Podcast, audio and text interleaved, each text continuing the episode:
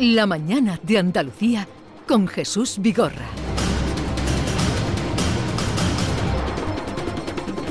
Ustedes están escuchando desde ayer, bueno, desde ayer, desde hace varios días, pero ayer la bronca política a raíz del de, eh, cambio de estrategia por parte del gobierno, de nuestro gobierno español, en la relación con Marruecos. Bien, esta mañana también ustedes nos han oído contar y mm, eh, contar lo que nos han dicho que a partir del 1 de abril se abrirá una nueva etapa de relaciones entre España y Marruecos, que está previsto que se levante el cierre de la frontera y que vuelva la operación Paso del Estrecho, que eso lo entiende también todo el mundo.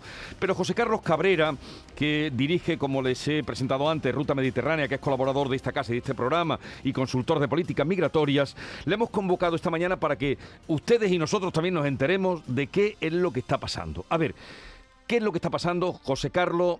¿Y qué sabemos de lo que está pasando entre España y Marruecos? Bueno, pues eh, yo creo que para empezar, Jesús, lo que habría que decir es que no sabemos, porque realmente lo que ha trascendido, y además de una manera un tanto peculiar, ha sido simplemente una carta entre ambos países.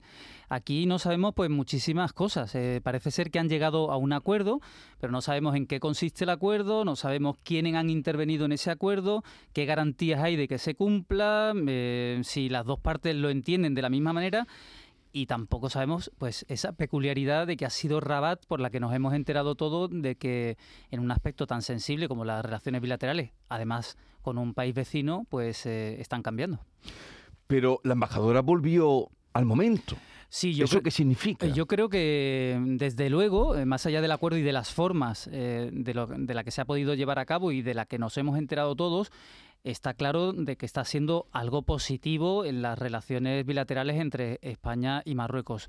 La llegada de la embajadora, que llevaba ya fuera eh, de su sede en Madrid pues, eh, bastante tiempo, y sobre todo eh, cómo ha reaccionado el gobierno marroquí, ¿no? de una manera constructiva, tildando de positiva y de sabia la decisión de retomar estas relaciones y este acuerdo pues yo creo que es una buena noticia eh, no solo para España, sino también para Andalucía. Aunque con esas lagunas que tú dices de que no sabemos qué es lo que se ha pactado. Correcto, o sea, a día de hoy eh, todavía no tenemos eh, la, la información fidedigna pero si resumimos eh, la noticia a lo que ahora mismo sabemos, eh, sin duda es algo oportuno y pertinente. Que se levante la frontera es bueno. Sin duda, para, Andalucía, fíjate, tiene un impacto eh, económico, porque nosotros somos la gran damnificada de que estén cerradas los puertos, porque gran parte del tránsito de la operación Paso del Estrecho pues pasa por nuestra tierra, ¿no? Claro. 1.150 millones de euros está cifrado el impacto que tiene la OPE la operación Paso del Estrecho en nuestra tierra. Así que eh, bueno, ya desde esa perspectiva económica, desde luego, eh, es una buena noticia. Eh, aunque no sepamos los términos del acuerdo, ¿son de fiar? ¿Es de fiar el gobierno marroquí? Bueno, eh, yo creo que las relaciones con Marruecos tienen que ser eh, siempre constructivas y además eh, estamos obligados a entendernos. Por lo tanto, evidentemente construir desde la confianza es básico y la confianza desde luego no forma parte de uno, una sola de las partes, sino que hay que construirla entre, entre, entre todos. Eh, hay que recordar en, el marco en el que nos estamos moviendo. ¿eh? Nos estamos moviendo todavía en un marco donde venimos de una crisis sanitaria enorme y donde ha puesto nuestro vecindario en, un aspecto pues bastante menos estable que lo era antes de la epidemia.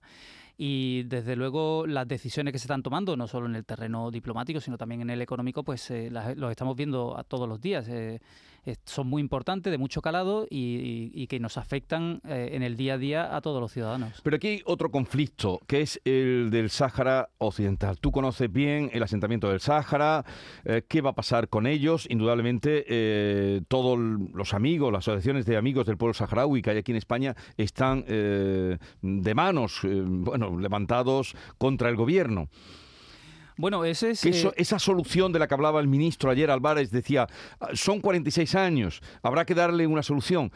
¿Esta es una posible solución o no? Bueno, esta es la solución que este gobierno, en este momento eh, tan particular de la historia y donde estamos en un escenario tan volátil, pues nos encontramos con que hay que tomar eh, algún tipo de decisión. Desde luego, eh, el acuerdo no, se ha tomado a la, ligera. Hemos tenido desde el 7 de marzo, por ejemplo, la visita de la secretaria, de la vicesecretaria de Estado de Asuntos Exteriores de Estados Unidos, que pasó muy desapercibida, doña Wendy Sherman, y que probablemente ahí se fraguara también parte de este acuerdo.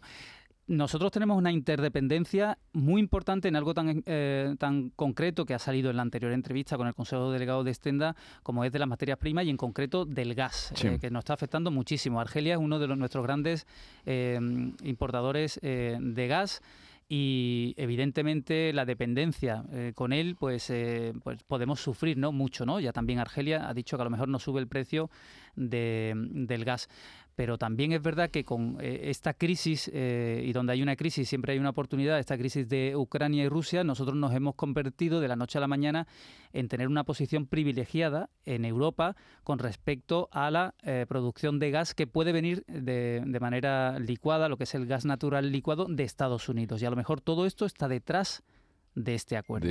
Porque nosotros eh, nos vamos a convertir en los próximos meses nada más ni nada menos en el primer eh, exportador de gas licuado de toda Europa. Vamos a servir a toda Europa, cuando eso no pasaba antes. Nos vamos a, a poner en unas cifras de 3.31 millones de metros cúbicos de gas licuado desde nuestras plantas eh, de gasificadoras de nuestro país.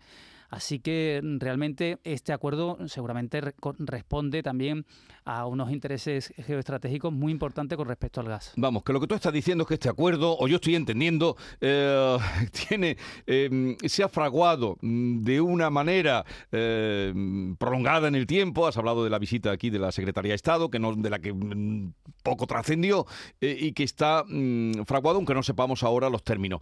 ¿Y qué pasa con Argelia?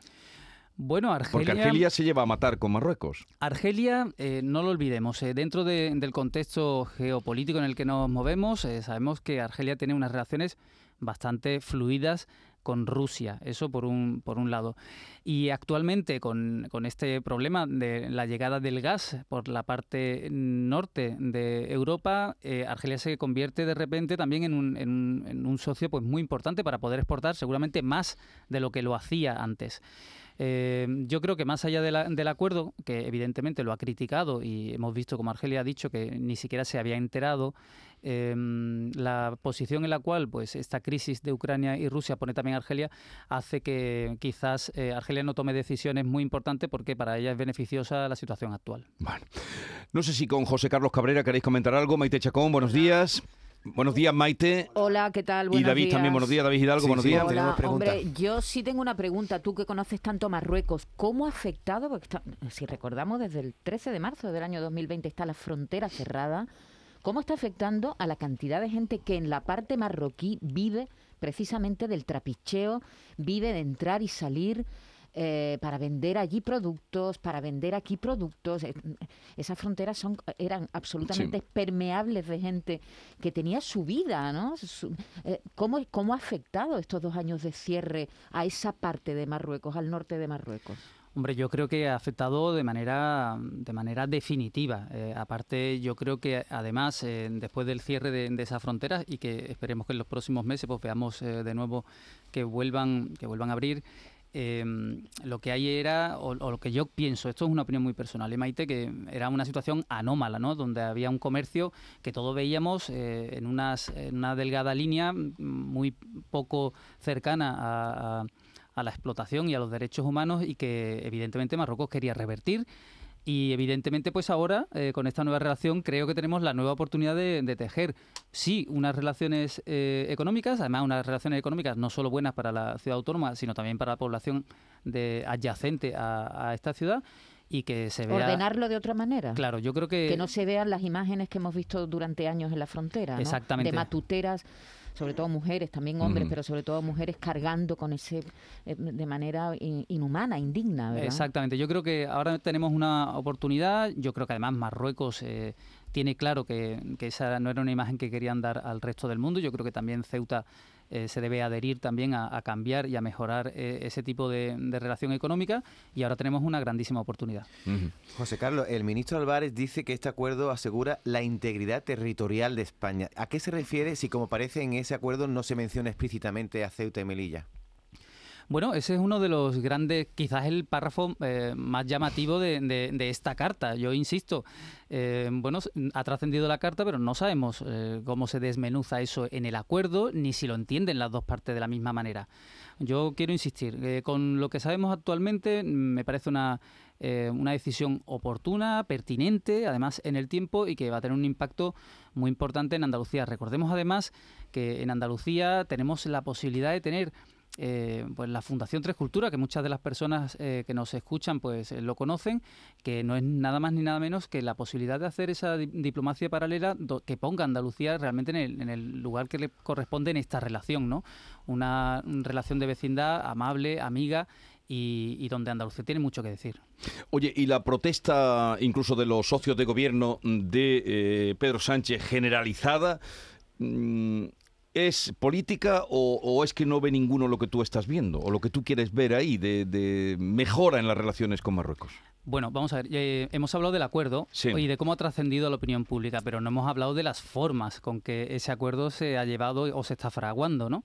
Eh, ahí sí que ya a nivel político pues habría muchísimo que decir. Desde luego, a mí me da la sensación, sigue siendo también una, una opinión, que por la naturaleza misma del gobierno actual, en la cual se han tomado decisiones donde no ha habido sintonía con la otra parte del gobierno, pues eh, en este caso se ha tirado por la calle de en medio y de una manera pues eh, completamente eh, autónoma.